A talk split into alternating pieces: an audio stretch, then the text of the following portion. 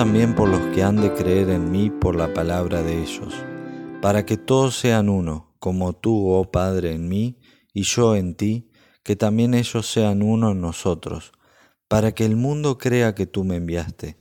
La gloria que me diste yo les he dado, para que sean uno, así como nosotros somos uno, yo en ellos y tú en mí, para que sean perfectos en unidad, para que el mundo conozca que tú me enviaste, y que los has amado a ellos como también a mí me has amado.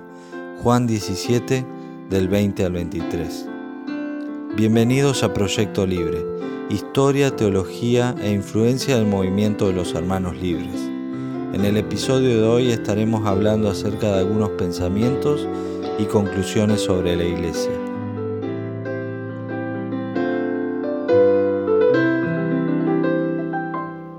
Es sumamente fundamental tener un entendimiento mínimamente básico y claro acerca de qué es la Iglesia y quiénes pertenecen a la Iglesia de Cristo. Según Efesios 4:4, hay una sola Iglesia, un cuerpo y un espíritu, aunque las circunstancias, al menos a la vista, parecen mostrar lo contrario. El Espíritu Santo ha sellado y unido a hombres y mujeres muy diferentes entre sí, y ya no hay judío ni griego, no hay esclavo ni libre, no hay varón ni mujer, porque todos vosotros sois uno en Cristo Jesús. Gálatas 3:28. Porque por un solo espíritu fuimos todos bautizados en un cuerpo, sean judíos o griegos, sean esclavos o libres, y a todos se nos dio a beber de un mismo espíritu.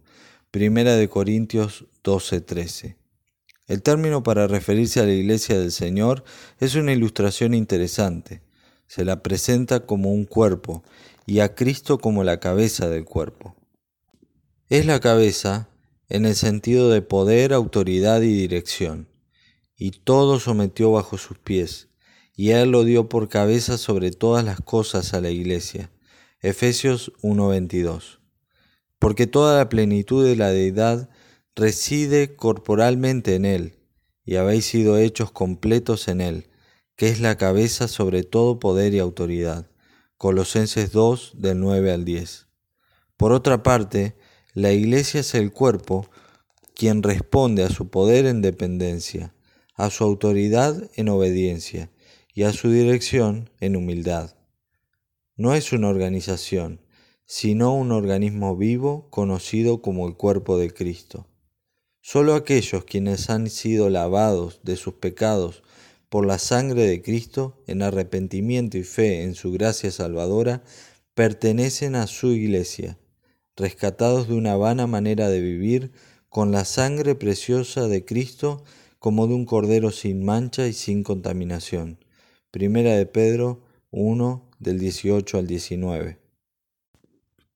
William Kelly, teólogo influyente dentro del movimiento de los hermanos, escribió un artículo llamado el cuerpo, la iglesia, en el cual concluye, la iglesia se entiende no una unión de varias sociedades coordinadas, mucho menos conflictivas, sino un cuerpo, el único cuerpo de Cristo.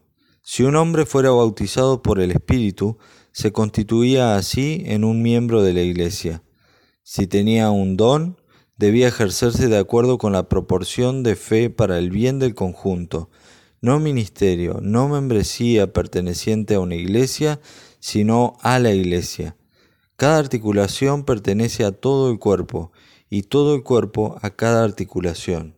Somos llamados santos, bendecidos, salvos, comprados, rescatados, amados, escogidos, con un propósito, anunciar las virtudes de aquel que os llamó de las tinieblas a su luz admirable.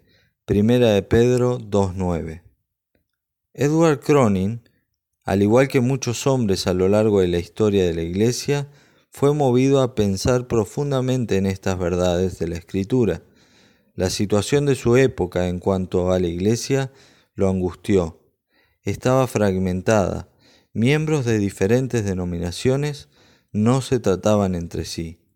Su estudio de la palabra de Dios le confirmó en su convicción de que el cuerpo de Cristo era uno a pesar de las barreras impuestas por los hombres. Su estudio de las escrituras también le mostró como no escritural el gobierno unipersonal de una iglesia. Junto con otros hermanos comenzaron a reunirse en un humilde regreso a la simplicidad y libertad escritural en la adoración. Entre los años 1812 y 1820 se escribieron cartas entre algunos creyentes en Gran Bretaña y América, que mostró que el Espíritu de Dios movía a muchos a considerar su posición eclesiástica.